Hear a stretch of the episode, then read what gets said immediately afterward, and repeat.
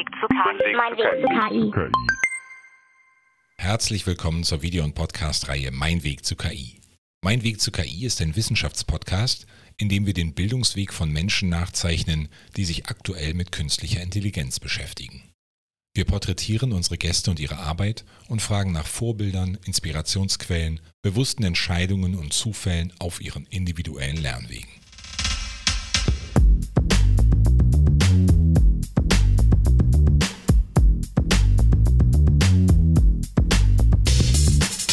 Mein Name ist Axel Dürkop und mein Gast in dieser Episode ist Werner Bogula. Werner Bogula versteht sich als Digital Enabler. Mit seiner Arbeit möchte er Menschen beim Einsatz digitaler Technologien unterstützen und ihnen anwendungsorientierte Zugänge ermöglichen. Sein Schwerpunkt liegt in der Arbeit mit künstlicher Intelligenz, die er auf unterschiedliche Weise kreativ einsetzt. Mit ihrer Hilfe erschafft er abstrakte Kunst und lässt sie neue Stücke für die Laute komponieren. Werner Bogula ist auch als Lehrer im Bereich AI Education tätig. Er realisiert Bildungsprojekte zu künstlicher Intelligenz für Schülerinnen, Studentinnen und Erwachsene. Bemerkenswert an der Biografie von Werner Bogula ist, dass er sich immer wieder in interdisziplinären Kontexten aufhält, wo neue Ideen reifen, die nicht sofort auf der Hand liegen. Selbst nennt er sich auch einen großen Freund des Quereinstiegs. Vom Studium her Sprachwissenschaftler hat er sich aktuelle Fertigkeiten und Kenntnisse zu künstlicher Intelligenz mit Open Educational Resources im Selbststudium erarbeitet. Dabei war er nicht allein unterwegs, sondern hat andere Lernende aus vielen Ländern getroffen, die seinen Horizont erweitert haben. Ob künstliche Intelligenz wirklich kreativ sein kann und welche technischen Konzepte genutzt werden, um Texte und Bilder mit maschinellem Lernen zu erzeugen, erläutert Werner Bogula in unserem Gespräch. Falls ihr es noch nicht gesehen habt, zu jeder Podcast-Episode gibt es auch ein Video, in dem wir Einblicke in die Forschung und Arbeit unserer Gesprächspartnerinnen und Gesprächspartner geben. Ihr findet es auf der Webseite zur jeweiligen Episode auf hoou.de. Dort haben wir auch Lernanregungen zusammengestellt, mit denen ihr weiter in die angesprochenen Themen einsteigen könnt. Und jetzt wünsche ich euch viel Spaß mit Werner Bogula. Mein Weg zu KI. Mein Weg zu KI. Ich freue mich, dass ich hier mit Werner Bogula sitze im Dockland. Ähm, Werner Bogula ist äh, Lautenspieler, er ist aber auch ein Lehrer und ein lebenslang Lernender. Und ähm, zum Einstieg, lieber Herr Bogula, möchte ich Sie als erstes einmal fragen, was verstehen Sie denn unter künstlicher Intelligenz? Ja, künstliche Intelligenz ist ja heutzutage ein sehr weit reichender Begriff. Das wird auf alles draufgeklebt, was irgendwie technisch ist und äh, sich gut verkaufen soll. Äh, Im Kern ähm, glaube ich, dass äh, Künstliche Intelligenz das Thema Lernen äh, zum Zentrum hat.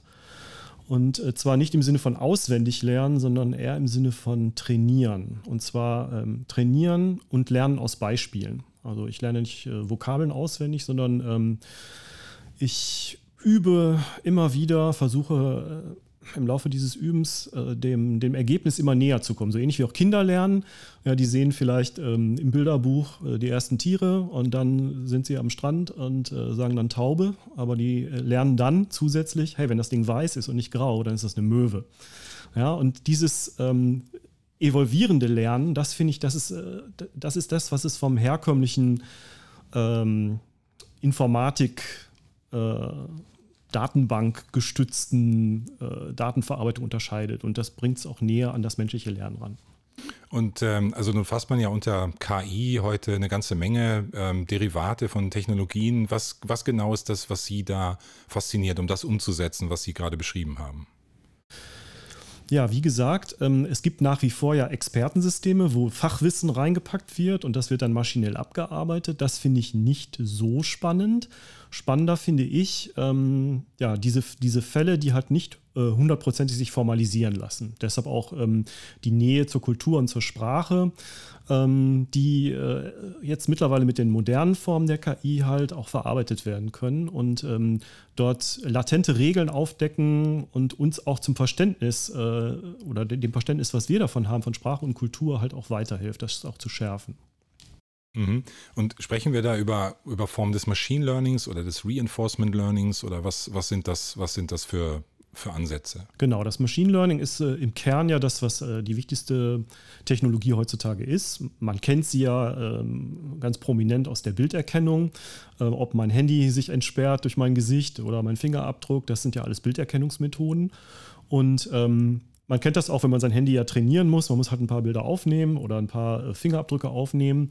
Und äh, naja, je komplexer halt äh, die, äh, die Daten sind, nehmen wir mal Musik zum Beispiel oder Kunst, umso mehr Daten muss ich halt entsprechend einspeisen. Und da gibt es mittlerweile riesige Modelle, die halt versuchen, ganze Bibliotheken in, äh, dieses Machine Learning reinzupacken und dann Sprachmodelle zu erstellen. Und ähm, das ist sehr spannend zu sehen, äh, wie diese Modelle halt funktionieren, wie sie zum einen Sachen erkennen, aber zum anderen auch kreative Leistungen äh, also, äh, erzielen. Nun ist das ja aber, wie ich weiß, nichts Neues, dass Sie sich jetzt gerade mit KI beschäftigen. Ich habe gelesen, dass Sie 1993 Ihre Magisterarbeit schon über neuronale Netze und Sprach-KI geschrieben haben. Was verstand man denn damals unter KI? Ja, damals, ähm, als Noam Chomsky noch nicht nur Politiker war, sondern auch oder also auch Sprachwissenschaftler, äh, da war die generative Transformationsgrammatik das äh, Tool der Stunde. Und das war ein sehr stark regelbasiertes System. Und das äh, war halt angepasst an die damalige Leistungsfähigkeit der Computer und nahm Sprache halt nach Regeln auseinander und versuchte dann durch sehr komplexe Regeln ähm, Sprache zu formalisieren was dann allerdings sehr schnell halt auch ins Leere lief, weil ähm, mit starren Regeln lässt sich Sprache sehr schlecht formalisieren. Und ähm, ja, ich habe dann damals angefangen mit neuronalen Netzen zu experimentieren. Das kam dann durch einen interdisziplinären Austausch an der Universität mit dem Institut für Geschichte der äh, Medizin. Das war also ein ganz interessantes Umfeld dort, wo ähm, Geologen, Theologen, Mediziner, Biologen, Physiker äh, und auch Germanisten zusammensaßen und da experimentiert haben. Und das war damals natürlich super spannend und ich bin ganz dankbar, dass es äh, selbst in dem traditionellen Umfeld der Sprachwissenschaft der Universität Münster möglich war, da dann äh, meine Magisterarbeit treu zu machen. Ne? Hm, aber Sie waren noch im Ausland, habe ich gesehen, oder? Ja, aber das war wesentlich später erst. Okay, okay.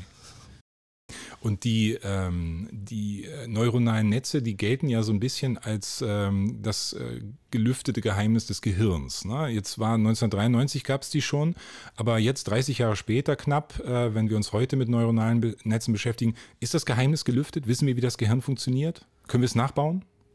Ich denke nein. Äh, es gibt natürlich immer mal wieder ähm, ja, Medienereignisse oder aufregende Schlagzeilen, wo, wo, die Rede dann davon ist, jetzt haben wir es entschlüsselt, wie der Geist funktioniert oder das Bewusstsein.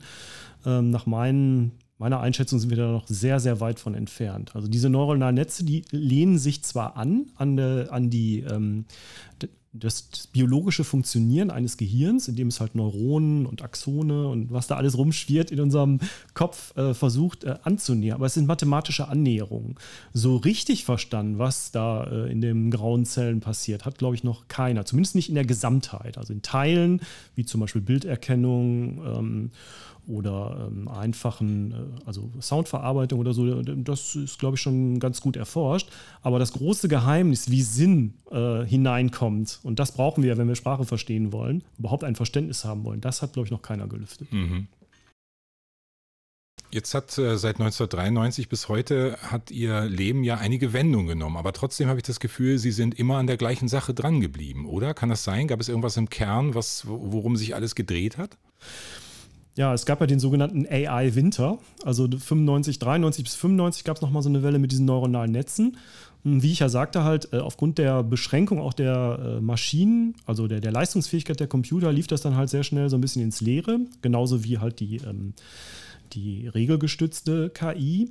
Und ähm, es gab auch gar nicht so viele tolle Entwicklungen da. Vielleicht in Fachkreisen und so, aber ähm, erst so um 2012 ähm, kamen dann so Sachen raus mit der Bilderkennung, wo auf einmal ganz tolle Fortschritte da waren, wo Google dann auch auf einmal besser wurde. Man selber hat es vielleicht gemerkt, so wenn, wenn man so ähm, diese Textergänzung im Handy so eingeschaltet hat, die war früher sehr schlecht, die wurde halt immer besser. Ähm, das heißt, da gab es dann tatsächlich eine Entwicklung, die halt ähm, ja, eine Zeit lang halt äh, stagnierte. Und ich habe mich dann tatsächlich nach meinem Studium 20 Jahre überhaupt nicht mehr mit äh, AI beschäftigt. Zwar immer wieder noch mit Daten und Datenverarbeitung. Und ähm, ja, in dem Schnittfeld zwischen Inhalten und äh, technischer Verarbeitung äh, lief das ja ganz parallel zur Entwicklung der Digitalisierung in Deutschland. Ich bin 95 nach Hamburg gekommen. Da haben wir ähm, bei AOL angefangen, einen Online-Dienst aufzubauen. Das ist alles auch sehr nostalgisch mittlerweile. Danach war ich bei Freenet halt, ähm, auch im Redaktionsteam ähm, wo es darum ging, dann halt Inhalte auch technisch äh, zu verbreiten, Redaktionssysteme und solche Sachen. Das war aber sehr, sehr weit weg von dem, äh, was jetzt wirklich äh, intelligente Datenverarbeitung betrifft, sondern äh, eher technische, äh, technische Grundlagen der, der Digitalisierung, die heute selbstverständlich sind. Ne? Mhm. Und als Sie dann wieder, also wie kam es, dass Sie wieder Lust bekommen haben, sozusagen an, an KI? Wann war der Winter vorbei? Für, also in der Geschichte der KI, wann war der Winter vorbei und wann war er für Sie da vorbei? Ja, das fing an ähm, zunächst, also es ist wirklich ein ganz banales Ereignis. Und zwar, wie ich gerade erwähnt hatte, ähm, die äh, Textergänzung im Handy oder auch die äh, Spracherkennung, wenn man jetzt Hey Siri oder Alexa oder so äh, sagte, dann äh, das war vorher sehr schlecht. Es gab ja schon Spracherkennung, so wie Dragon Systems, womit man diktieren konnte dann ne, ins Word hinein. Das war auch immer sehr schlecht. Ich hatte das alles ausprobiert und dachte, das ist überhaupt nicht praktikabel. Als ich das so merkte, so, äh, ich kann ja schneller in mein Handy rein diktieren, als ich das tippen kann. Da dachte ich, da hat es doch tatsächlich einen Fortschritt gegeben, der mir jetzt entgangen ist. Und äh, das, wie gesagt, war so zwischen 2012 und 2015 rum, wo ich dachte, da muss ich mich mal wieder reinarbeiten. Und habe dann das Interesse wieder ähm, gewonnen und dann da wieder angeknüpft und ähm, speziell in dem Bereich äh, Sprachverarbeitung gesehen, dass diese neuronalen Netze sich unglaublich weiterentwickelt hatten. Und ähm, ja, da bin ich dann halt wieder eingestiegen. Mhm. Und wie hat dieser Einstieg äh, konkret ausgesehen? Also was Sie haben sozusagen beobachtet, da ist was Neues und Sie haben versucht herauszufinden, wie kommt es? Ähm, wie sind Sie eingetaucht? Also haben Sie eine, einen formalen Bildungsweg aufgesucht oder haben Sie sich das selber beigebracht? Wie, wie ist es dazu gekommen? Ja, das ist ja eine interessante zweite Entwicklung, die auch parallel sich um diese Zeit so äh, entfaltet hat, die heutzutage ja nicht mehr wegzudenken ist, ist ähm, das Online-Learning. Also die äh, Open Educational Resources, ähm, die äh, Learning Systems, die MOOCs, ne? also diese äh, ähm, ja, Lernsysteme. Ähm, und das, das hat sich unglaublich geöffnet. Also ähm, es haben die großen Universitäten und wirklich ähm, äh, ja, Experten in diesem Bereich haben ihr Wissen, was sonst halt nur mit einem Universitätszugang äh, möglich war. Nehmen wir mal zum Beispiel Stanford, also wer, wer kommt da schon hin? ähm, also die haben diese Sachen frei ins Internet gestellt. Und äh, da habe ich dann einen Kurs gemacht bei Andrew Eng, das ist auch einer der ähm, ja, Protagonisten äh, des Online-Learnings äh, und auch des Machine Learnings und der KI. Äh, der hat da so einen freien Kurs reingestellt und äh, den, das war schon auf Universitätsniveau. Man musste da so drei Monate dran arbeiten, Aufgaben lösen und ähm, ich fand das unglaublich äh, interessant und erfrischend, ähm, weil man seine Zeit sich selber einteilen konnte, weil man mit anderen weltweit in Kommunikation, also Online-Kommunikation blieb und einen Top-Lehrer hatte. Und äh, ja, das hat mich nochmal beflügelt, halt da nochmal weiter einzusteigen. Und äh, ich kann das auch jedem empfehlen. Alles, was an Online-Learning-Resources verfügbar ist. Und vieles davon ist kostenlos. Ähm, das kann man unglaublich toll nutzen, um selbst äh, sich wieder in irgendein Thema wieder einzuarbeiten. Haben Sie da mit anderen zusammengearbeitet oder sind Sie da alleine durchgegangen durch die Materie? Da bin ich alleine durchgegangen. Äh, allerdings lernt man dann ähm, in den Kursen natürlich unglaublich interessante Leute kennen. Ne? Das ist ja dann anders als in der Uni, wo man durch Zufall vielleicht so seine Buddies da kennenlernt und dann so in einer kleinen Gruppe bleibt ist es da so, dass man dann auf einmal Leute aus Afrika, aus Asien, äh, auch äh, aus anderen Lebensbereichen, ne, Ingenieure, Wissenschaftler, ähm, ja, Sprachwissenschaftler und so trifft und dann äh, online auf einmal ganz andere Connections herstellen kann und das weitet dann auch unglaublich den Horizont dann. Mhm. Und ähm, gab es noch andere einflussreiche Personen, die Sie vielleicht auch getroffen haben, die Ihnen äh, gesagt haben, Sie sind auf dem richtigen Weg oder ähm, guck doch mal hier, guck doch mal da. Gab es noch weitere Einflüsse?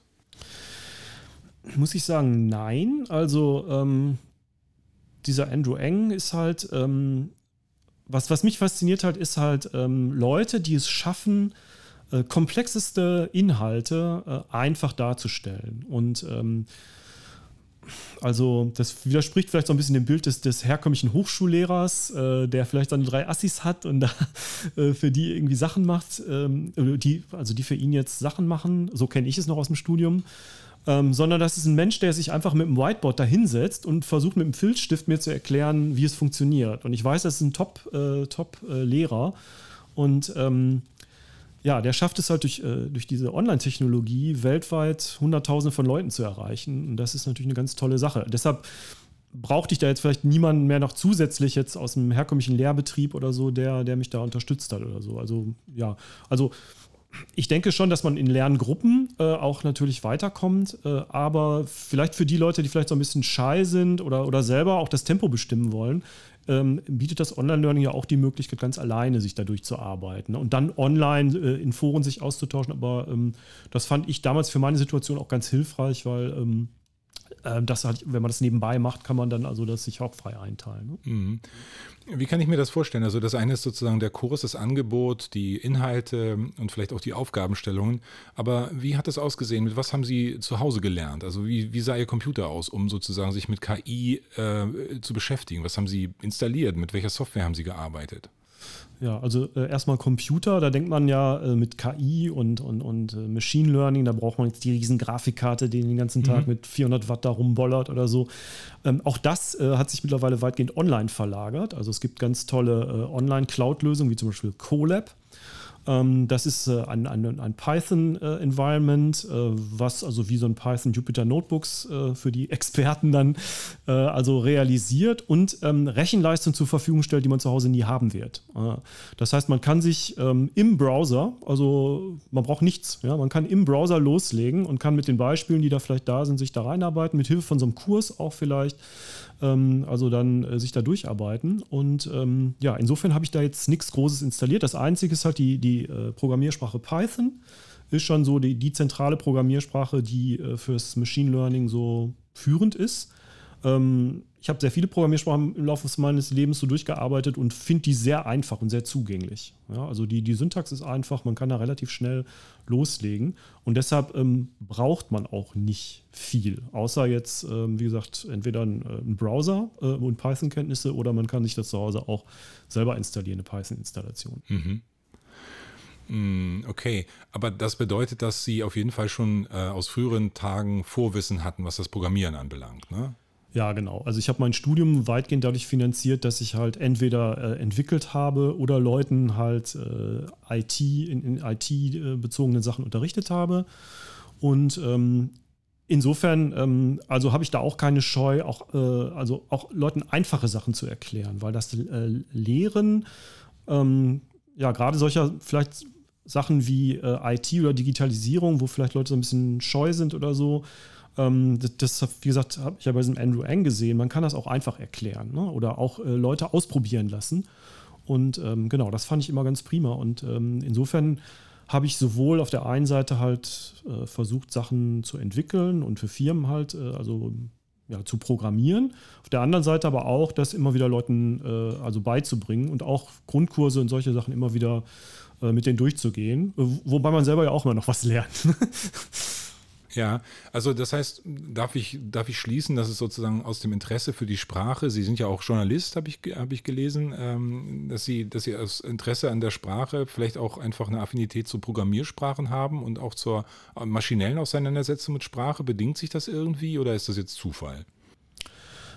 Ja, ich glaube nicht, dass jetzt ähm, Journalismus, ich glaube, sagen wir mal so, Journalismus ist vielleicht das, ähm, was als allerletztes automatisiert wird, weil es erfordert dann doch ähm, geistige Leistung, die eine Maschine nicht erbringen kann. Also das, das ähm, qualifizierte Hinterfragen, das skeptische Nachhaken, äh, das, das Recherchieren auch und, und, und äh, automotiviert Sachen rausfinden wollen.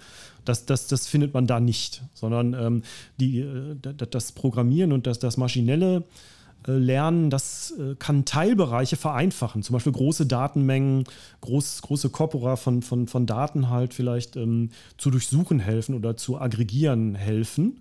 Insofern gibt es da schon vielleicht perspektivisch dann, äh, also vielleicht auch eine Annäherung in dem Bereich. Aber das war bei mir jetzt nicht so, sondern es kam einfach dadurch die, die, äh, ähm, die, die Affinität ähm, mit dem Aufkommen der Online-Technologie. Also da ging es ja darum, halt dann zum Beispiel bei meinen ersten Jobs, ähm, Journalisten halt jetzt, also klassische Printjournalisten halt so fit zu machen, dass sie mit digitalen Medien arbeiten. Da spielte ja KI noch keine Rolle, sondern eher Redaktionssysteme, ähm, HTML und JavaScript, ne? so, die, die, so ein bisschen so die, die, die Grundschule, die man auch braucht, um Sachen online darzustellen. Und ähm, ja, also insofern ähm, ist es eher eine Koinzidenz, die halt durch diese, dieses Jobprofil, was dann neu aufkam, vielleicht also äh, das in die Nähe gerückt hat. Aber da sehe ich jetzt keinen inneren Zusammenhang, jedenfalls noch nicht heute zwischen Journalismus und KI. Mhm. Ähm, nun kann man, also kann man ja sagen, dass Lernen auch äh, immer sozusagen eine Vorwärtsbewegung ist, die aber häufig auch mit, äh, mit Niederlagen, mit Scheitern verbunden ist. Was ist, was ist, was würden Sie sagen, war die größte Herausforderung oder vielleicht auch eine Krise, aus der heraus Sie stark hervorgegangen sind bei dieser Aneignung dieser ganzen Technologien? Ja, das äh, sehe ich auch so. Also gerade aus Krisen entstehen neue Dinge. Das sagt sich immer so leicht, wenn man selber in der Krise ist, findet man das gar nicht toll. Ähm, also sagen wir mal so, also der, der wirkliche Motivationssprung kam bei mir ähm, so 2018. Und zwar, ich hatte ähm, ein äh, Startup äh, gegründet, äh, womit man seine Laufstrecken verwalten konnte, also auch Datenverarbeitung. Und ähm, das Modell hatte sich dann irgendwann totgelaufen. Und ähm, ich stand dann halt vor der Wahl, betreibe ich das jetzt noch weiter? Da waren halt auch schon noch, was weiß ich, so 20.000, 30.000 Leute drauf oder so. Oder mache ich das zu, weil sich das auch nicht mehr rechnete? Und ähm, ja, das war schon so eine Krise, wo ich sagte, ja, zum einen möchte ich es ja gerne weiter betreiben, weil ich es ja selber auch geschaffen habe und auch viele Leute damit arbeiten. Zum anderen ähm, bringt es auch also wirtschaftlich nichts mehr und auch mir inhaltlich nichts mehr. Und ähm, ja, das habe ich dann zugemacht. Und da hatte ich dann halt das kann dann auch befreiend sein. Da habe ich dann auf einmal wieder freies Feld gehabt und dann kam dieses, dieses Interesse für KI, was latent da war, richtig wieder hoch und ich dachte, ah, das ist das nächste. Ne? Also da werde ich jetzt ähm, einsteigen und dann auch tatsächlich mir die Zeit genommen, vielleicht ein halbes Jahr, ein Jahr lang, also mich da erstmal mit beschäftigt, um dann wieder in einem neuen Feld was Neues zu machen. Ne? Mhm. Hm, was würden Sie sagen, ist das jetzt? Also wenn Sie jetzt, äh, wenn Sie jetzt über Ihre Tätigkeit nachdenken, was, wie, wie begreifen Sie sich, nachdem Sie so vieles gemacht haben? Ist, so, gibt es irgendetwas, wie Sie sich gerade verstehen oder fassen? Ja, also wenn ich so selber zurückschaue, sehe ich also als Konstante, äh, die auch jetzt äh, in diesem neuen Umfeld sich wieder so hervor ähm, herausschält, ähm, also das Lehren. Also äh, anderen Leuten Sachverhalte einfach darzulegen, nachdem man es selber mühsam durchdrungen hat äh, und dann feststellt, so kompliziert ist es ja gar nicht, äh, so zu überlegen, wie kann ich das anderen Leuten beibringen, die vielleicht nicht so den Zugang haben äh, zur Technik. Und ähm, das, das habe ich damals gemacht, also während des Studiums. Ich habe ja da, äh, wie gesagt, auch ähm, als äh, Dozent gearbeitet. Ähm, ich habe, ähm, mein erster Job war auch, ich wurde eingestellt äh, im, im ganzen, ganzen Online-Business auch als Trainer, um Leute halt mit dem Redaktionssystem zu schulen. Und ähm, ja, bin jetzt auch dabei, habe jetzt einen Kurs für KI für Schülerinnen und Studierende gemacht. Und äh, auch hier am ARIC ähm, gibt es jetzt äh, also immer wieder Bedarf halt jetzt, äh, zum Beispiel eine Zusammenarbeit mit Handelskammer ähm, oder anderen ähm, ja, vielleicht auch Unternehmen in Zukunft das Thema AI, äh, Education halt nach voranzubringen. Und da sehe ich äh, mich, glaube ich, ja, ganz gut aufgehoben. Mhm. Ähm, können Sie auch ein bisschen mehr ausführen, was dieses KISS-Projekt ist? Es ist ja auch im Rahmen der Hamburg Open Online University entstanden, soweit ich weiß, in Kooperation mit der äh, HAW Hamburg. Ähm, dieser Podcast läuft ja auch im Rahmen der Hamburg Open Online University. Das heißt, man kann sagen, dieses Thema KI ist ja durchaus in Hamburg angekommen und richtet sich jetzt mit dem Projekt KISS äh, ganz deutlich auch an, an den Nachwuchs sozusagen. Was, was haben Sie da aufgebaut mit KISS? Ja, ähm, das äh, KISS äh, ist entstanden äh, im Rahmen eines Hackathons der HAU, Hamburg Open University. Hamburg Open Online University. Ha Hamburg Open ja, Online University genau. ist ein 2O, genau. H-O-O-U. Ja. Genau. Und ähm, das fand ich auch ein sehr interessantes äh, Umfeld, weil da haben sich halt ganz viele Lehrer, Lehrende, ähm, Studienleiter, auch Studierende und Schüler halt getroffen, um an einem Wochenende neue Ideen zu entwickeln, wie man ähm, ja, online ähm, Sachen oder, oder Inhalte vermitteln kann. Und zwar außerhalb des universitären Umfelds oder auch außerhalb des klassischen, klassischen Lernumfelds wie Schule oder, oder Ausbildung. Und ähm, ja, das Thema KI fand ich, das war gerade naheliegend, das war 2019, wenn ich mich recht erinnere, genau. Und ähm, ja, die Idee war eben halt ähm, für, äh, für Schülerinnen und Studierende, ähm, aus der Perspektive dieser Zielgruppe äh, das Thema mal anzugehen, weil ähm, in der Propaganda, sag ich mal, oder der Werbung, da haben wir immer das selbstfahrende Auto und äh, vielleicht den, den Superroboter, der die Menschheit beherrscht. Ähm, in der Realität allerdings, wenn wir nur ein Handy in die Hand nehmen, äh, sind wir jeden Tag mit KI konfrontiert. Äh, der, der, nächste Song, der uns bei Spotify vorgeschlagen wird, die ach so beliebte Kunden, die das gekauft haben, haben auch das gekauft bei Amazon äh. Ähm, die, die Bilderkennung bei meinem Handy, äh, der, der Fingerabdrucksensor, das ist ja alles KI. Und äh, da dachte ich, es wäre vielleicht mal ganz interessant aus der Perspektive jetzt der jungen Verbraucher äh, oder Nutzer, äh, das anzugehen und die Gelegenheit, ähm, also daraus eine äh, Online-Education-Ressource zu machen, eine Open äh, Educational Resource, das heißt eine frei verfügbare Ressource, fand ich natürlich super spannend, weil ähm, zum einen ähm, man die Möglichkeit hatte, das professionell gefördert, in, in, in ruhiger und, und, und, sicherer wirtschaftlicher Umgebung herzustellen, also auch eine gewisse Qualität zu erzeugen. Und zum anderen halt, das dann auch der Gemeinheit zur Verfügung zu stellen. Das heißt, jeder kann das nutzen und jeder kann es für seine Zwecke weiterverwenden. Ob es jetzt Lerngruppen sind, Schülerinnengruppen oder ob es jetzt ein, eine Projektwoche irgendwo ist. Also ähm, ja, da hoffe ich halt, dass ähm, dieses Projekt ähm, auch weiterlebt und äh, weiterverarbeitet werden kann. Wie, was ist denn das Besondere daran? Also muss man sich, wenn man das Schülerinnen und Schülern oder jungen Menschen allgemein näher bringt, was muss man beachten, um das sozusagen greifbar zu machen? Also das, es gibt da einen Unterschied. Ich meine, Sie haben jetzt selber beschrieben, wie Sie als Erwachsener nochmal in das Thema eingestiegen sind. Sie wissen also, wie es sozusagen in Stanford gelehrt wird. Was ist der Unterschied, wenn man das jetzt runterbricht? Muss man es runterbrechen oder muss man nur andere Worte finden? Was ist der Unterschied, wenn man es für Schüler macht? Ja, der, der ähm, Zugang ist einfach genau andersrum. Also äh, Sie sagen ja gerade schon runterbrechen. Also der Stanford-Kurs, der versucht es ähm, runterzubrechen aus der Mathematik sozusagen, aus mathematischen Modellen, die werden runtergebrochen, die, die, die wendet man an, um dann irgendwie zu verstehen, wie es funktioniert. Ähm, das KISS-Projekt und andere Projekte, die halt versuchen, äh, das von der Zielgruppe halt zu entwickeln, ist halt zu schauen, wo äh, wird ähm, KI im Alltag dieser Personen schon angewendet welche Vorstellungen, vielleicht auch Fehlvorstellungen oder Mythen sind da vorhanden und wie kann man versuchen, das aufzuklären. Nehmen wir mal so ein Beispiel.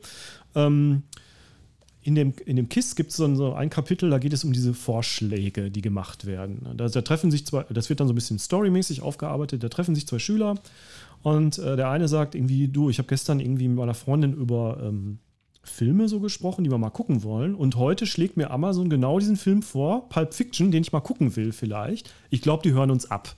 Ja, das ist ja äh, auch so ein, so ein, gängiger Mythos äh, der Allgegenwart mittlerweile von KI. Und ähm, der andere Schüler sagt dann, du, ich mache gerade so ein Praktikum in der Werbeagentur. Ähm, das ist eigentlich äh, total simple Mathematik, wie das funktioniert.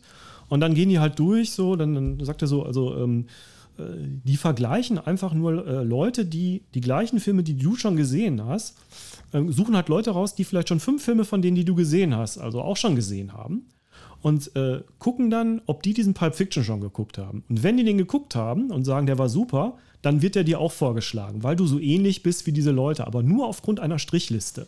Und das ist gar keine Mystik und keine, äh, keine Zauberei, sondern das wird auch in, dem, ähm, in der Learning Resource dann dargestellt. Man kann das wirklich durch Abhaken und Auszählen dann äh, zu diesem Ergebnis kommen, ohne große Mathematik. Und das ist, das ist so die Idee dabei. Ne?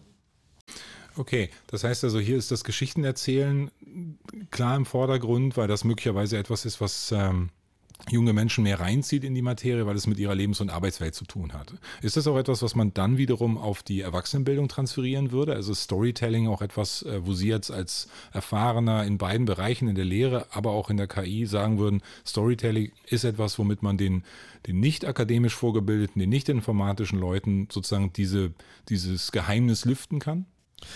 Genau. Ähm, genau da wollen wir auch ein bisschen hin. Also diese Open Education Resource ist ja verfügbar als Material. Das heißt, ich kann die auch selber nehmen und mit anderen Beispielen oder vielleicht in etwas anderem Kontext für andere Zielgruppen verfügbar machen. Also wir sind gerade dabei, mit der Handelskammer zu überlegen, ob man das für Auszubildende, ist ja noch relativ nah dran an Schüler und Studierende, verfügbar macht. Wir sind aber auch im Rahmen eines Projektes, das heißt äh, RZZ, Regionale Zukunftszentren, in ganz Norddeutschland mit ähm, Bildungszentren, die in äh, Unternehmen, also Bildung äh, verbreiten ähm, zu überlegen, das auch in Unternehmen halt dann halt für Erwachsene, für Industriearbeiter, Angestellte so verfügbar zu machen, dass ein leichter Zugang äh, zur KI da ist, ähm, auch mit dem Wunsch, die, Mys die Mythen und Mystik, die da drum ist, auch die Fehlvorstellung vielleicht ein bisschen zu korrigieren, dass man sagt, ach so, ist ja eigentlich ganz einfach oder das verwende ich ja schon jeden Tag. Ähm, ähm, mich würde schon interessieren, was steckt da so ein bisschen dahinter. Und ähm, ja, insofern gibt es schon die Möglichkeit und die Hoffnung auch, das für weitere Zielgruppen dann auch verfügbar zu machen. Hm. Da liegt ja eine große Hoffnung drin. Ne? Also wenn man sozusagen dieses Bildungsprogramm äh, so, so unterschiedlich ausrollt in die Betriebe, in die Schulen, ähm, welche Hoffnung liegt da drin? Was, was soll KI leisten für dieses Land, für diese Stadt, für die Welt? Mhm. Ja, momentan, man sieht halt ähm, so zwei Grundeinstellungen. Das eine sind halt sehr viele Ängste, die aufgrund jetzt dieser mächtigen KI, die für uns vielleicht Sachen entscheidet, äh, uns beherrscht, am Ende gar irgendwie entsteht, die allerdings auch ganz praktisch, wenn man jetzt mit äh, Leuten, die in Unternehmen arbeitet, äh, praktische Gründe hat, die halt Angst haben, dass vielleicht ihr Arbeitsplatz dadurch weggenommen wird. Weil die KI oder, oder maschinengestützte Sachen halt die Sachen viel billiger, vielleicht sogar auch noch besser machen können als der Mensch. Und auf der anderen Seite die große Verheißung natürlich, äh, KI wird uns äh, ganz viel Arbeit abnehmen und ähm, da brauchen wir gar nicht mehr zu arbeiten. Da haben wir das Schlaraffenland der Zukunft und wir können uns äh, mit Kunst und Kultur beschäftigen halt. Also die Hoffnung, die ich sehe, ich habe es ja ganz am Anfang gesagt, ist halt, ähm, dass im Kern ähm, die KI ähm, das Lernen äh, formalisiert und, und unterstützt. Und ähm, die Hoffnung und die Perspektive, die da ist, ähm, wenn man jetzt mal diese beiden Pole jetzt nimmt, Angst und Verheißung, die Hoffnung, die ich, äh, die ich hege, ist zum einen, dass ganz viele Routineaufgaben äh, uns abgenommen werden. Ich nehme das einfache Beispiel Sortieren von Belegen. Das macht keiner gerne und auch äh, Steuerberater, die ihren Job oder Steuerberat, Steuerfachgehilfinnen, die ihren Job damit bestreiten. Das sind Sachen, die natürlich sehr, sehr, ähm, sehr mühsam und auch eigentlich überflüssig sind. Das können Maschinen halt irgendwie besser. Also zum einen eine Entlastung bei Routinetätigkeiten und dadurch auch, ähm, das ist natürlich schon die Hoffnung, dass nicht dadurch ein Jobverlust eintritt, sondern eine Höherqualifizierung. Ähm, eine Steuerfachgehilfin ist ja auch nicht äh, trainiert oder, oder hat nicht eine Ausbildung gemacht, um Belege zu sortieren, sondern ähm, im Endeffekt halt jemand zu beraten auch. Und äh, auch ähm, im menschlichen Miteinander halt Wege zu finden, halt, wie man jetzt selbst in so einem trockenen Gebiet wie Steuerwesen äh, halt äh, jemandem weiterhilft. Und ähm, da, da sehe ich auf jeden Fall eine Möglichkeit, dass also Entlastung von Routinetätigkeiten dann in dem Maße, wie äh, dieses Werkzeug auch ähm, ankommt, jetzt in meinem Arbeitsbereich oder auch in meinem Freizeitbereich, ähm, sieht es, bietet es natürlich auch neue Werkzeuge, die viel mächtiger sind, die auch vielleicht auch viel einfacher sind. Also nehmen wir mal nur das Beispiel Musizieren. Ähm, da müsste ich eigentlich vielleicht Früher musste ich da diese mühsamen Tonleitern üben beim, bei der Klavierlehrerin und ähm, bis ich dann überhaupt mal ein Lied spielen durfte. Ja, und ähm, heutzutage in der digitalen Welt, wo ich vorgefertigte Stücke habe, wo ich Samples habe, die ich zusammensetzen kann, ähm, kann ich schon sehr schnell halt Ergebnisse erzielen und ähm, die Freude am Ergebnis halt ähm, wird dann die Leute, die da weiter eintauchen wollen, vielleicht auch reinziehen, mehr über Musik und wie sie funktioniert, vielleicht dann auch formal dann zu, das lernen zu wollen. Und da kann KI, glaube ich, ein ganz gutes, ganz gutes Instrument sein, äh, weil es halt nicht nur Schnipsel, sondern auch, also die man aneinander fügt oder so äh, bereitstellt, sondern auch Prozesse, ähm, die man modellieren kann, Sachen, die man ausprobieren kann, ähm, bereitstellt und, und, und dadurch, dass man dadurch halt tiefer in ein Gebiet halt eintauchen kann. Also dann vielleicht, ähm, also neben der Entlastung in der Arbeitswelt auch eine Entfesselung in der Kreativität äh, ermöglicht. Ah, gutes Stichwort. Äh, ich habe äh, auf SoundCloud habe ich äh, natürlich auf Ihren Hinweis hin einige Musiktitel gefunden, die mit einer künstlichen Intelligenz entstanden sind und die Sie produziert haben. Wobei ich glaube, ich gleich gerne nochmal darüber reden würde, wer jetzt eigentlich die produziert hat. Ähm, aber Sie sind dort und Sie sind äh, mit äh, einem Avatar veröffentlicht, der Sie zeigt. Das heißt, äh, als Urheber sind Sie dafür wohl da. Ähm, man kann Sie sich anhören. Sie sind, äh, Sie heißen AI Aquila 33 RNN oder den Milano Machine Song. Und ich würde gerne an dieser Stelle einmal einen Eindruck davon geben, ähm, denn äh, es handelt sich hierbei um Stücke, die sind entstanden, weil sie Lautenspieler sind und weil sie die eine KI trainiert haben mit Tabulaturen aus alter Zeit und sie sozusagen so trainiert haben, dass sie in der Lage ist, neue Stücke zu spielen. Ich spiele mal ein Stück davon an.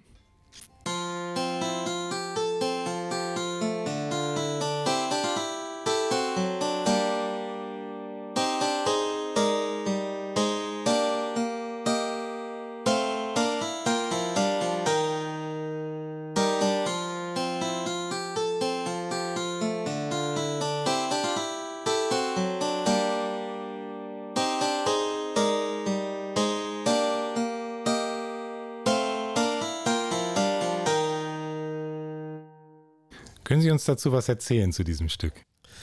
Ja, ähm, die Grundlage dieses Stücks ist ein Renaissance-Lautenstück. Ähm, das müsste so um vielleicht 1550 bis 70 entstanden sein, also ja, fast 500 Jahre alt und 450 äh, Jahre alt. Und ähm, also diese, diese Lautenstücke ähm, aus, aus der Renaissance, die sind ähm, wundersame Weise als Tabulaturen, das ist so eine so eine Art Notenschrift, äh, die speziell für die Laute äh, entwickelt wurde, sind uns überliefert worden. Und äh, was vielleicht die wenigsten wissen, ähm, die Laute, so exotisch sie ist, ähm, war in der Renaissance das, ähm, das Hauptinstrument, was heute sozusagen das Klavier vielleicht ist. Und es war zeitweilig das Instrument, für das es die meisten Stücke überhaupt gab. Und zwar zwischen, zwischen 1500 und 1600, vielleicht 1650 ähm, war es das Hauptinstrument, für das komponiert wurde, weil es halt auch, man, man kann es mitnehmen, ne, im Unterschied zum Cembalo, was irgendwo aufgebaut sein muss. Das heißt, ähm, also es war halt das Universalinstrument. Und deshalb äh, ist auf uns überkommen eine unglaubliche Fülle an Tabulaturen, die man, äh, also wenn man sich da ein bisschen einarbeitet, man kann heutzutage eine Laute in die Hand nehmen oder eine Gitarre und das reproduzieren. Also auch ein tolles Speichermedium, so eine Tabulatur. Und ähm, das Interessante ist halt, diese Tabulaturen kann man auch relativ einfach digitalisieren und damit hat man schon mal die Ausgangsdaten, um damit ein Machine Learning-System zu trainieren. Und ähm, was ich jetzt gemacht habe, ähm, damit, ähm, damit man einen weitgehend homogenen Klang hat, der aber trotzdem neue Sachen äh, ermöglicht. Ähm, ich habe jetzt von einem Komponisten jetzt oder von einigen Komponisten, die äh, äh also besonders aus einer Zeit so um 1500 50 herum einen, einen bestimmten Typ von Musik äh, produzi äh, produziert, sag ich jetzt schon, also geschrieben haben. Diese, dieses Material habe ich halt eingespeist. Es waren ungefähr 200, 300 von diesen Stücken. Und ähm, dieses äh, Modell, das ist auch ein übrigens vorgefertigtes Modell, das habe ich gar nicht selber entwickelt, sondern das hat Google unter dem Namen Magenta entwickelt. Das kann man auch im Internet sich ähm, runterladen.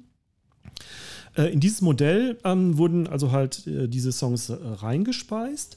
Das Modell versucht jetzt, ähm, um das technisch mal so ein bisschen zu erklären, versucht jetzt, wenn eine bestimmte Tonfolge ist, äh, zu versuchen oder, oder zu lernen, was ist eigentlich der nächste Ton oder was sind die nächsten Töne. Und äh, im Endeffekt ist es eigentlich ein statistisches Modell, das sagt, wenn jetzt ein G gespielt wird, dann kommt danach wahrscheinlich ein E. Ja, aber in den nächsten Song kommt dann ein A. Das heißt, es macht also dann so eine Art statistisches Modell, welche Töne aufeinander folgen können und welche Tonfolgen aufeinander folgen können. Das ist natürlich wesentlich komplizierter, als ich das jetzt einfach äh, erkläre, sondern es sind ja dann mehrstimmige Tonfolgen, die aufeinander äh, folgen. Und ähm, das Interessante ist, wenn das Modell diese ganze Statistik ähm, in sich inkorporiert hat, dann kann man äh, in dieses Modell ähm, einfach einen Anstoß geben. Man gibt zum Beispiel eine Melodie herein und sagt dem Modell, wie würde das jetzt weitergehen? Und äh, das Interessante ist, man kann sowohl das Material nehmen, was man vorher genommen hat und da so ein Motiv isolieren oder eine, eine, eine Melodie isolieren, das da reinpacken. Und äh, das Modell spuckt dann etwas aus, was gar nicht, ähm, also äh, äh reproduziert jetzt nicht einfach das Stück, von dem es genommen ist, sondern nimmt aus diesem statistischen Modell all diese Möglichkeiten, wie sich das weiterentwickelt, da ist auch ein bisschen Aleatorik drin, und äh, entwickelt halt äh, ein ähnliches Stück. Und ähm, das hat die Klangcharakteristik dann eines äh, Renaissance-Stücks, war aber so nie, ist aber so nie komponiert worden. Und das ist natürlich super spannend. Ähm, die, die Modelle, die sie da gefunden haben, oder die, die, die Beispiele, die sie gefunden haben, sind äh, natürlich ausgewählte Beispiele. Weil es kommt auch unglaublich viel Mist dabei heraus. ja, weil das Modell hat gar kein Verständnis von Melodie und, und wie ein Stück aufgebaut ist, sondern es folgt einfach diesen statistischen Sachen. Und ähm, es ist manchmal sehr flach oder manchmal wiederholt es einfach nur Sachen. Und manchmal hat man Glück Das ist vielleicht so in 10% der Fälle. Und äh, es, es äh, spinnt halt äh, ein Stück so weit, dass man sagt, das ist ein völlig neues Stück, was gut klingt und was äh, trotzdem Renaissance-Anklänge hat. Und das, das fand ich sehr, sehr spannend dabei. Ähm, vielen Dank. Äh, nochmal zur, zur nachgefragt. Also, was gibt man dem dem Modell zum Trainieren eine Grafik mit der Notenschrift oder Daten, MIDI-Daten oder was, was tut man hinein? Genau, also ähm, die äh, Tabulatur, ob, ob, oder man könnte genauso auch Noten nehmen, die werden halt ähm, in diesem Fall tatsächlich als MIDI-Daten eingespeist. Also MIDI-Daten sind ja so, dass sie die Tonhöhe und die Tonlänge eines Tones äh, formalisieren. Das heißt, es sind einfach nur zwei Zahlen pro Ton. Ja, und bei Mehrstimmigkeit sind einfach mehrere Zahlen in einem Takt. Und ähm, ja, das ist ja wunderbar für ein äh, Machine Learning Modell, weil Zahlen in Zahlen überführen, das ist natürlich das Brot und Butter äh, eines, äh, eines KI-Modells. Und äh, insofern ähm, ist es relativ einfach, ähm, da diese Stücke ähm, nicht nur als äh, Tabulatur vorliegen, sondern sogar schon als MIDI-Dateien auch, kann man das quasi eins zu eins da reinpacken. Man nimmt einfach die 400 MIDI-Dateien, speist die da rein, braucht man natürlich so ein bisschen ähm, ein äh, bisschen ein, zwei Funktionen, die das halt umsetzen, halt in das Format, was diese Maschine akzeptiert. Aber danach äh, kann man sozusagen jedes, jedes Korpus nehmen. Man könnte auch jetzt neue Stücke nehmen oder, oder Klavierstücke oder Geigenstücke und so, die da reinpacken und dieses Modell durchjagen. Und dann kriegt man halt also ein Modell heraus, was die Charakteristik dieser Stücke einfängt und dann produktiv werden kann und neue Stücke produziert. Das heißt, herauskommen auch wieder MIDI-Daten, die jetzt mhm. hier mit einem Cembalo-Klang offensichtlich genau. wiedergegeben werden. Genau, das ist äh, der Klang, äh, also da kommt ja jetzt kein äh, keine Wave-Datei raus oder eine, eine ähm, akustische Reproduktion, sondern es kommen tatsächlich MIDI-Daten raus und die werden halt mit einem synthetischen Klang, ich habe das Cembalo gewählt, weil es gibt keine sehr gute Lauten-Reproduktion bei MIDI, äh, um so ein bisschen äh, an diese Renaissance-Akustik so ein bisschen ranzukommen. Man könnte allerdings auch ähm, die, das, den Output wieder in eine Tabulatur übersetzen und das versuchen auf der Laute zu spielen.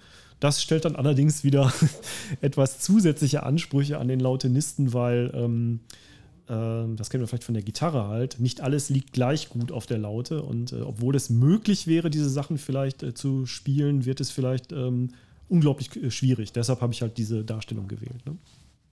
Und wie, wie haben Sie sich gefühlt, als Sie sozusagen ähm, in der in der Position der Bewertung waren dieser Stücke? Also wie schaut man auf, auf diese Maschine, die jetzt sich sozusagen auf die Ebene der Kreation begibt. Also Sie haben gesagt, da war relativ viel Zeug dabei, was man noch gar nicht hören wollte, aber hin und wieder war auch etwas dabei. Was ist das für ein Verhältnis, was man da hat? Waren Sie dem Ganzen freundlich gesonnen oder haben Sie es als, als Kooperation begriffen? Wie ist Ihr Verhältnis zu Ihrer, Ihrer Maschine, mit der Sie da gearbeitet haben?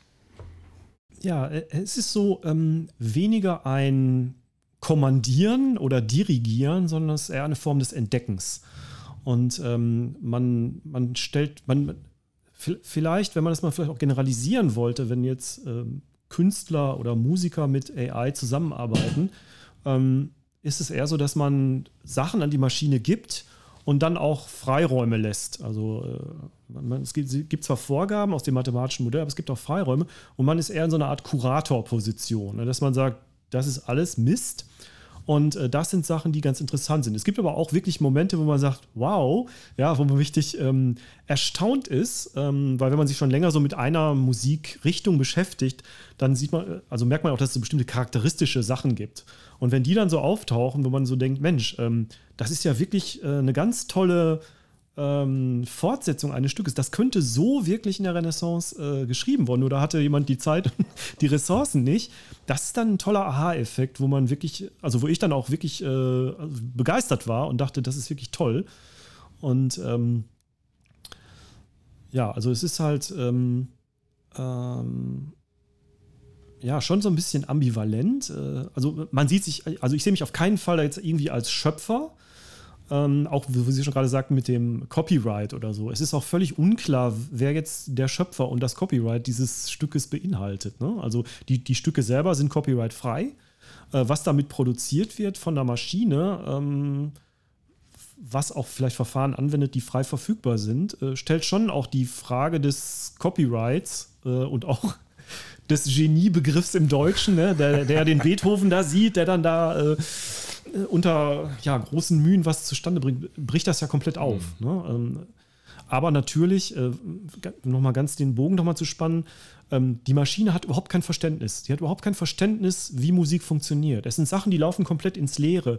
Äh, die Maschine weiß nicht, was ein Anfang und ein Ende ist. Ja, man muss dann sehr viel kuratieren, manchmal auch ein bisschen, das Stück, was sie haben, ist zusammengeschnitten aus zwei Hälften. Das wiederholt zum Beispiel ein, ein Stück zu spielen und eine Wiederholung mit einer Variation, was ja ein Grundprinzip der Musik ist. Das kann dieses Modell nicht. Also es, ich nehme einfach zwei, äh, zwei verschiedene Produktionen, pack die hintereinander und arrangiere es dann so, als wenn es eine Variation wäre. Ja, aber das ist dann, das zeigt ja auch so ein bisschen so die, die, dieses Arbeiten, dass man wieder mit Material arbeitet, was in sich schon sehr lebendig ist, aber was dann noch ein bisschen ja, Kuratierung und, und, und, und ähm, Nachbearbeitung erfordert. Und das macht ja dann auch wieder Spaß. Das ist ja dann wieder dieses Assemblen, Zusammensetzen, um, um das auch ein, ein Rundenstück zu machen. Und mhm. dann finde ich dann, ähm, finde ich bin ich, war ich dann auch ganz erstaunt und dachte so, das ist eigentlich ein schönes Stück. Das könnte man eigentlich mal äh, vielleicht irgendwann mal im Konzert mal vorspielen auch und die Leute raten lassen, was das ist. Ja. Also ein musikalischer Turing-Test quasi. So was, ja, ja genau. Okay.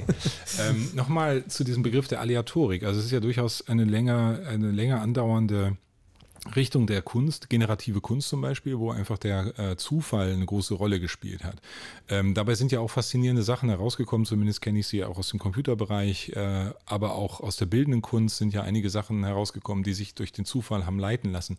Ähm, jetzt haben Sie das, was Sie gemacht haben, beschrieben als hauptsächlich mathematisch-statistisch äh, basiert.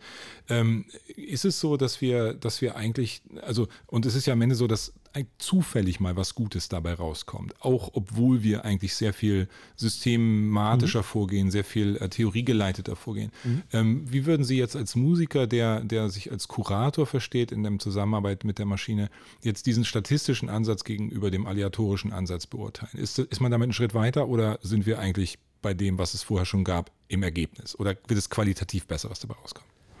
Also man ist auf jeden Fall einen Schritt weiter. Also wenn man jetzt äh, rein aleatorische Musik äh, sich anhört, das ist ja häufig sehr befremdlich. Das, das soll ja auch so sein. Ne? Also äh, wenn man sich jetzt so, zum Beispiel Mozart hat mal so ein Ding gemacht, ähm, dass man einfach 32 äh, so in einer Tonart äh, vorkomponierte Snippets nimmt und die werden einfach durch einen Würfel dann oder durch drei Würfel werden die dann halt einfach aneinander gepackt und dann kommt dann Menuett raus. Und durch die Einschränkung, die durch die äh, vorgegebenen Stücke da sind, äh, ist das in sich total stimmig, aber läuft auch sehr schnell leer, weil es ja nichts Neues dazu kommt. Und ähm, die statistischen Methoden, also die Kombination aus Statistik, dass es vers versucht, äh, in diesem Kanon zu bleiben und nicht zu stark abzuweichen, und Aleatorik, also jetzt Einfahrt aus diesen Möglichkeiten wird er dann ausgewählt. Oder man kann einfach sagen, ich möchte zehnmal das mit das gleiche Modell durchlaufen lassen, aber an entscheidenden Stellen soll er halt einfach anders springen. Nicht die, die, den erstbesten Vorschlag, sondern den zweitbesten Vorschlag für den nächsten Ton nehmen. Allein dadurch kriegt man eine, gewaltige Verzweigung, allerdings innerhalb des statistischen Formenkanons. Das heißt, man kriegt schon wesentlich reichhaltigere Musik raus als durch dieses reine Würfelspiel. Und ähm, das kann natürlich in dem Maße, wo man jetzt wieder zu viel Freiheiten zulässt, dann wieder umkippen in dieses aleatorische, rein aleatorische, was entweder in Unverständnis endet, dann hm, was soll das?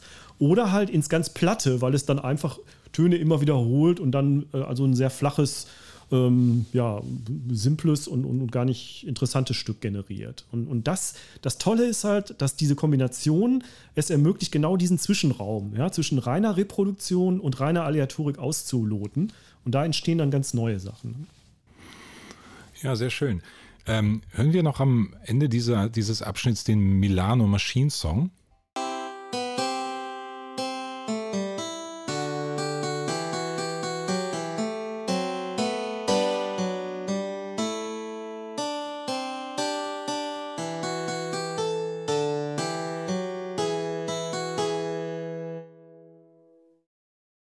Ja, ähm, sehr viel spannender finde ich, das jetzt anzuhören, nachdem ich weiß, wie es zustande gekommen ist, sozusagen. Also es gibt quasi jetzt keine Lebensgeschichte des Komponisten, sondern es gibt sozusagen einen Einblick in die, in die Vorgehensweise dieser Kooperation von, von Komponist, Musiker und der Maschine. Es erinnerte mich an ähm, das wunderbare Album von Holly Herndon, die mit ihrer KI Spawn zusammen auch so gearbeitet hat. Sie hat also auch das, die Maschine Sachen produzieren lassen, die sie dann weiter genutzt hat.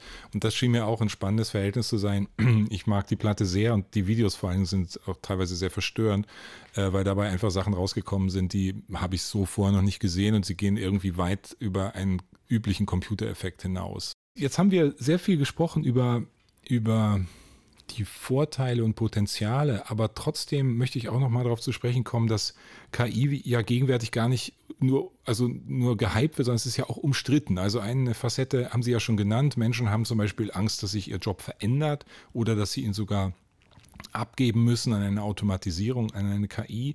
Und dann gibt es aber auch gerade was das Datensammeln und das Verarbeiten von Daten natürlich auch relativ viele ethische Herausforderungen. So, was bei Musik möglicherweise sich beschränkt jetzt auf die Diskussion, wem gehört's und darf ich das überhaupt machen? Aber wenn es gemeinfrei ist, dann kein Problem. Aber darüber hinausgehend äh, gibt es ja Daten, wie Sie vorhin auch erzählt haben, in Ihrem Startup wurden sozusagen Laufstrecken und damit verbundene Bestzeiten verarbeitet, was vor 20 Jahren vielleicht noch ähm, eine Sache war, die man relativ ähm, äh, sorglos machen konnte, weil die Begehrlichkeiten auf diesen diesen Zahlen oder auf diesen Daten gar nicht so da waren. Heute ist das natürlich ein großes Geschäftsmodell zu wissen, ähm, wie ist die gesundheitliche Verfassung, äh, wie, wie kann man sozusagen äh, da, daraus prognostizieren, wie es den Leuten geht. Ähm, was ist für Sie in Ihrem Betätigungsfeld das, wo Sie wo Sie überlegen, hin und wieder überlegen, ist das richtig, wenn ich das so mache oder müsste ich das anders tun? Ja, das Thema Datenschutz und Regulierung ähm, ist natürlich generell mit der Digitalisierung, wie Sie gerade ja dargestellt haben, also ganz groß geworden. Und ähm, die, die Begegnung des Normalverbrauchers, also mit der, äh, mit, mit der äh, Technologie, ja, passiert ja hauptsächlich darüber, durch die, die Frage erstmal, was passiert mit meinen Daten. Und ähm, das erfordert natürlich ähm, auch bei den Produzenten und Nutzern der KI natürlich ein, ein Bewusstsein, nicht nur das technisch zu lösen zu wollen, sondern auch ähm, diese Datenschutzaspekte und auch ethischen Aspekte äh, entsprechend zu berücksichtigen. Das geht ja bis hin zu diesen Fragen ähm, des autonomen Fahrens. Ne? Wen soll das Auto überfahren, wenn es nicht mehr bremsen kann? Und da gibt es ja die, die wüstesten äh, Modelle momentan. Und ähm, wir sind ja in Europa, glücklicherweise, und ähm, die EU hat gerade im März äh, einen, einen Vorschlag gemacht für die Regulierung von KI, ähm, dem auch eine weitreichende Konsultation von Experten, nicht nur Technikexperten, sondern auch ähm, NGOs, Bürger, ähm, Philosophen, Ethiker, also sind da alle mit eingeflossen um äh, dieser neuen Technologie, im Unterschied jetzt zur ersten Welle der Digitalisierung, äh, schon Leitlinien an die Hand zu geben. Wie, wie kann man es so gestalten, dass es ähm, sowohl für die Nutzer äh, praktikabel ist, aber auch deren Rechte und, und, und äh, ethischen Grundprinzipien halt nicht verletzt. Und ähm, ich finde das sehr wichtig ähm, weil von der Industrie wird es häufig so als Hemmschuh gesehen, weil es das, äh, ja, die, die Freiheiten, das, die Möglichkeit, was man alles machen kann mit Daten natürlich einengt. Auf der anderen Seite die Skepsis wächst und äh, ein reguliertes Modell, was akzeptiert ist, ähm, also sowohl von den Verbrauchern als auch von der Industrie, das ist die einzige Möglichkeit überhaupt, mit der Technologie so voranzugehen, dass, dass sie wirklich äh, weitreichend genutzt werden kann. Sonst gibt es halt entweder Widerstände oder halt Auswüchse, die dann im Endeffekt ja dann auch über Datenskandale dann auch wieder zu einer Diskreditierung der Technologie führen. Und ähm, um das zu vermeiden, ist es, glaube ich, ganz sinnvoll, ähm, in einem gestützten, vernünftigen Prozess äh, die ethischen und rechtlichen Grundlagen auch parallel zur technischen äh, zu entwickeln. Mhm. Wenn, wenn ich jetzt nochmal zurückgehe auf das, was Sie vorhin erzählt haben, in dem Zusammenhang mit dem KISS-Projekt und der Initiative über die regionalen Zukunftszentren auch in die Betriebe reinzugehen, auch äh, weiterzugehen sozusagen, um dieses Wissen um KI unter die jungen Menschen zu bringen auch. Was würden Sie denken, wie muss diese Anforderung, die Sie gerade formuliert haben, also Datenschutzaspekte, ethische Aspekte, ähm, wie muss die mit eingeflochten werden, damit die jungen Leute sozusagen mit einem Mindset aufwachsen, was nicht nur daran orientiert ist, was möglich ist, das machen wir, sondern nee, das ist zwar möglich, aber das lassen wir lieber sein, weil. So, wie kann man das leisten? In dem KISS ist es so realisiert, ähm, dass es immer ein Dreischritt ist. Ähm, also die, das Beispiel, was ich ja ganz am Anfang äh, genannt habe oder mittendrin genannt habe, mit dem Schüler, der Angst hat, dass er abgehört wird, ähm, setzt ja an, dass ich mir also aufgrund eines Unverständnisses eine Meinung bilde, die entweder positiv ist oder negativ und meist auch sehr positiv oder sehr negativ, also Angst oder Begeisterung oder so. Und ähm, in dem KISS ist es halt so, äh, dass man sagt äh, oder dass man so vorgeht, dass man sich das erst technisch anguckt, also wie funktioniert es, möglichst ohne viel Mathematik, dass man also das Verständnis hat oder auch so ein bisschen so die Mystik rausnimmt. Eigentlich ist es gar nicht so eine gewaltige Leistung, sondern da sind einfach so ein paar mathematische Gleichungen oder einfach im Endeffekt Strichlisten, die da ablaufen. Ähm, und äh, also das nimmt schon mal so ein bisschen dieses äh, Mystifizieren raus. Ja, also es ist Brot und Butter, also es ist eine Maschine im Endeffekt. Das ist schon mal ein wichtiges Ding. Also die Emotionen rausnehmen. Das zweite ist dann, äh, in diesem Kiste ist halt immer so, warum wird das eigentlich gemacht? Welche, welche Auswirkungen hat das für die Wirtschaft? Welche Vorteile hat das? Ähm, nicht nur für die Industrie, sondern auch für mich als Verbraucher, weil es hat ja durchaus auch Vorteile, wenn Sachen billiger, wenn sie umweltfreundlicher äh, produziert werden können mit Hilfe von KI. Ähm, die nächste Stufe ist dann, welche Auswirkungen hat es auf die Gesellschaft und auf die Person? Also, und äh, da kann dann wieder eine, äh, meiner Meinung nach, ähm, informierte Meinungsbildung stattfinden. Dass man sagt, also diese Sache ist ja doch gar nicht so, so dramatisch, wenn ich einen Fingerabdruck auf meinem iPhone irgendwie eingebe und der, das bleibt auf dem Gerät, es wird nirgendwo gespeichert, sondern das Gerät, sobald ich das lösche im Gerät, ist es weg, dann geht ja die Angst weg. Ja, dann sage ich, okay, ich nutze es, weil es super praktisch ist und ähm, ich kann damit irgendwie arbeiten. Und ähm, ja, aufgrund dieses, äh, dieses äh, informierten, dieser informierten Meinungsbildung, glaube ich, äh, kommt man da weiter, als jetzt ähm, ähm rein emotional daran zu gehen, ich will das oder ich verabscheue es, ich möchte es überhaupt nicht. Ja, und, und dann glaube ich schon, das Interessante ist wirklich, dass junge Leute so selbstverständlich ähm, diese, ähm, diese Technologien verwenden und ähm, obwohl sie Digital Natives halten, meistens am allerwenigsten Ahnung davon haben, wie die funktionieren. Ja, weil heutzutage die Geräte kann man nicht mehr auseinandernehmen. Also äh, ich kenne das noch aus meiner Jugend, das Radio auseinanderzunehmen, äh, das auszulöten und zu gucken, wie es funktioniert. Zum Teil auch das Dreh, den Drehschalter, was macht der eigentlich? Ne? Da guckt man rein und dann weiß man, wie es funktioniert. Das geht heute gar nicht mehr. Es ist alles digital. Und deshalb finde ich es schon wichtig, halt ähm, äh, das grundlegende Verständnis erstmal zu erlangen, ähm, zum Beispiel durch so Sachen wie KISS oder andere Online-Ressourcen, um dann dahin zu kommen, ach so, äh, das ist, das ist äh, ganz einfach. Das könnte kritisch werden, weil da Daten vielleicht irgendwo hinfließen, wo ich sie nicht haben möchte. Also das ist so mein, mein, mein Take darauf. Mhm. Ähm, wenn wir jetzt nochmal in die Zukunft blicken, also was, ähm, was würden Sie sagen, was, was steht als nächstes an in der Entwicklung von KI? Was ist der nächste Schritt Ihrer Beobachtung nach? Was, was kommt? Ja, im Unterschied jetzt zu den ähm, Apologeten oder, oder den, den, den Propagandisten jetzt der äh, KI, dass ja irgendwann die sogenannte Singularity eintritt. Das heißt, dass Maschinen schlauer sind als der Mensch und von dieser Stufe aus sich dann weiterentwickeln zu so einer Art übermenschlichen Intelligenz, glaube ich, dass er ähm, die KI ähm, auch im beruflichen Umfeld, aber auch in der Freizeit ähm, reinwachsen wird äh, in die, also in diesen, diesen Werkzeugstatus. Und zwar ein Werkzeug für jedermann, was jeder verwenden kann, um zum einen Routineaufgaben äh, zu erledigen und zum anderen halt vielleicht kreative Unterstützung zu finden. Also eine ähm, Mensch-Maschine- Interaktion, die halt insgesamt ähm, auch neue Fähigkeiten, auch neue Qualifikationen erfordert, aber auch neue Möglichkeiten bietet und nicht die Ablösung jetzt des herkömmlichen, zum Beispiel Arbeitsmodells durch einen gewaltigen Schritt, wo jetzt alles die Maschinen übernehmen.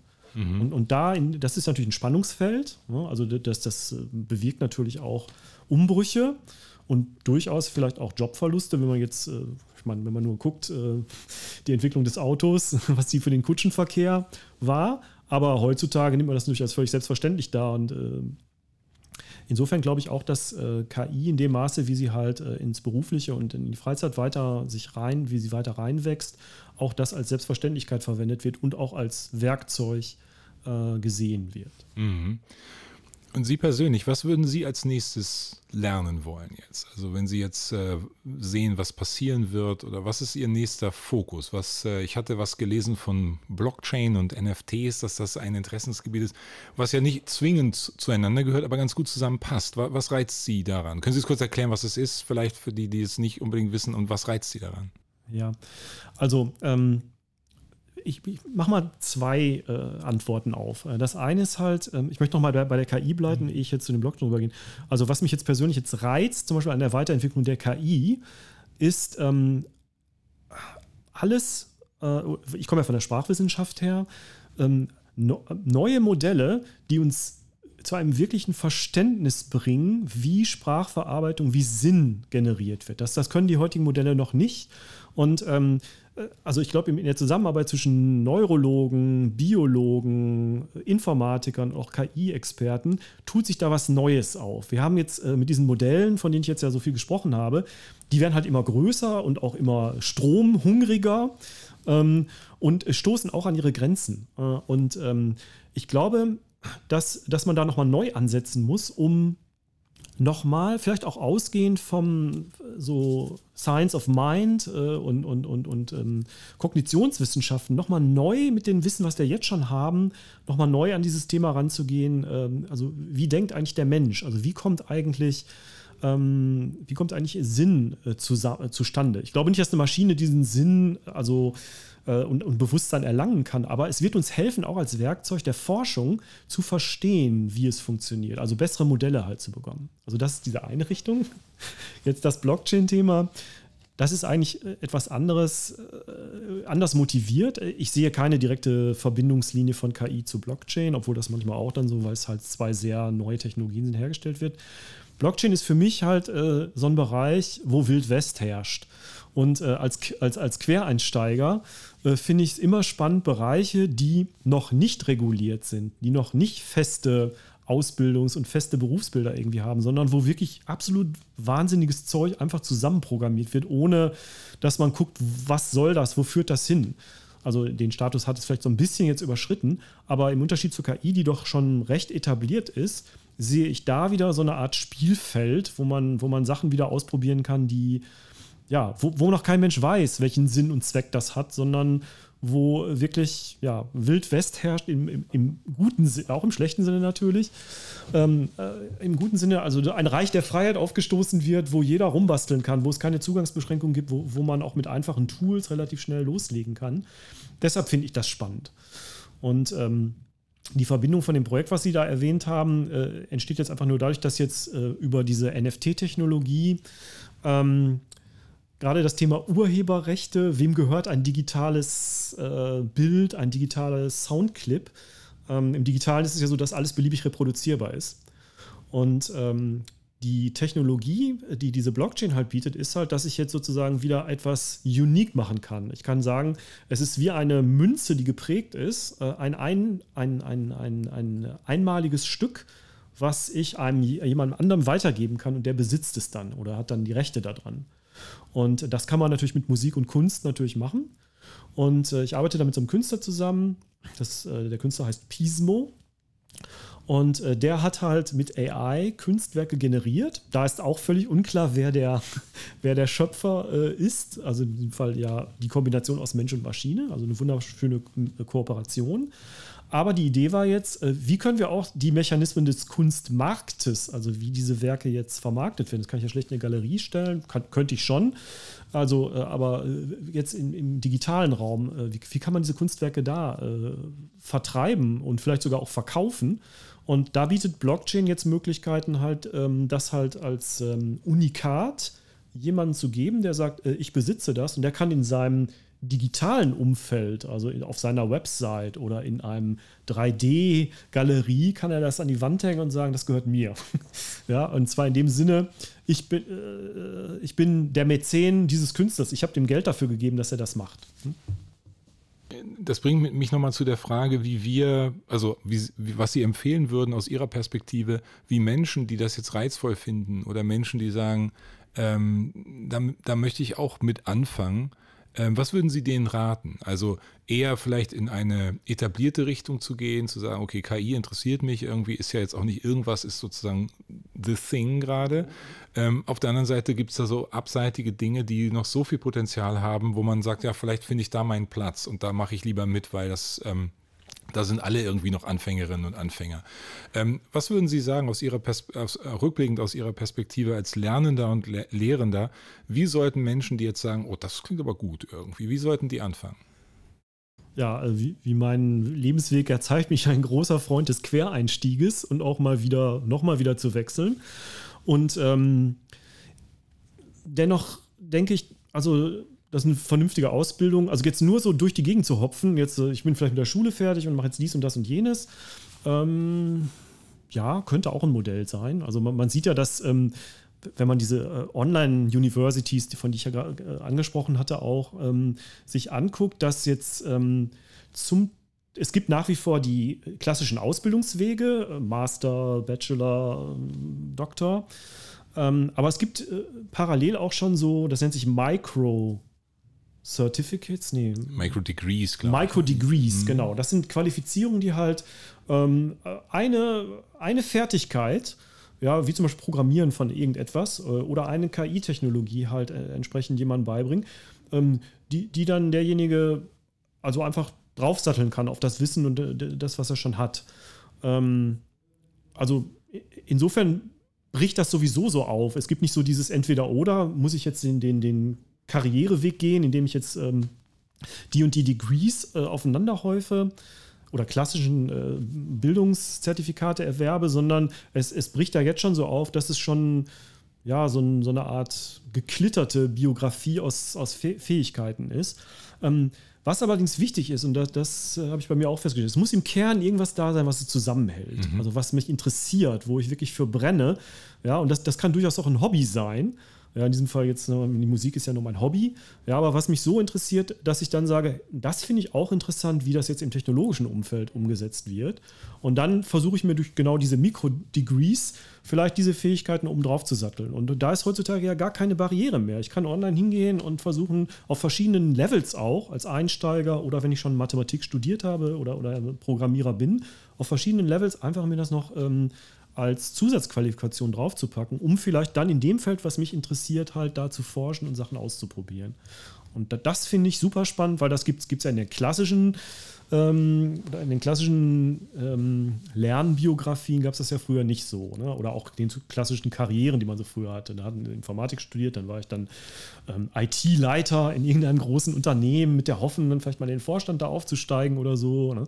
Und ähm, diese Karriere gibt es nach wie vor, aber äh, es hat sich unglaublich aufgelöst und es gibt unheimlich viele Möglichkeiten, also Sachen zu realisieren, die einen interessieren die allerdings auch Jobperspektiven bieten, weil die, die gerade die digitale Welt hat so viele Anknüpfungspunkte, ne, ähm, wo Leute halt äh, über Quereinstieg dann äh, ihre Fähigkeiten, auch ihre Interessen dann äh, da einbringen können. Mhm.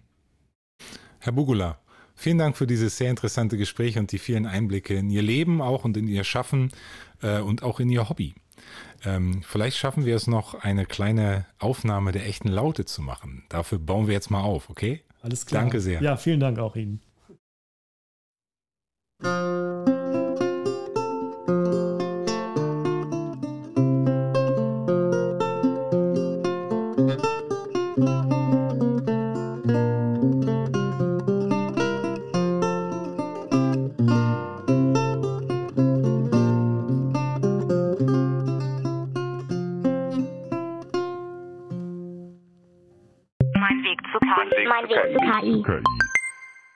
Die Reihe Mein Weg zu KI wird gefördert von der Hamburg Open Online University und entsteht in Kooperation mit dem Artificial Intelligence Center Hamburg e.V., der Technischen Universität Hamburg und dem Multimedia Kontor Hamburg. Konzept und Projektleitung Axel Dürkop. Danke an Betroff von Freesound für den Jingle-Effekt und Jason Shaw of Free Music Archive für den Track Fatcast. Beide Titel sind unter CC BY erschienen. Alle weiteren Infos findet ihr auf houu.de und schreibt gerne eine Mail an meinwegzuki.hou.tuhh.de, wenn euch die Episode gefallen hat oder ihr Anregungen oder Kritik habt.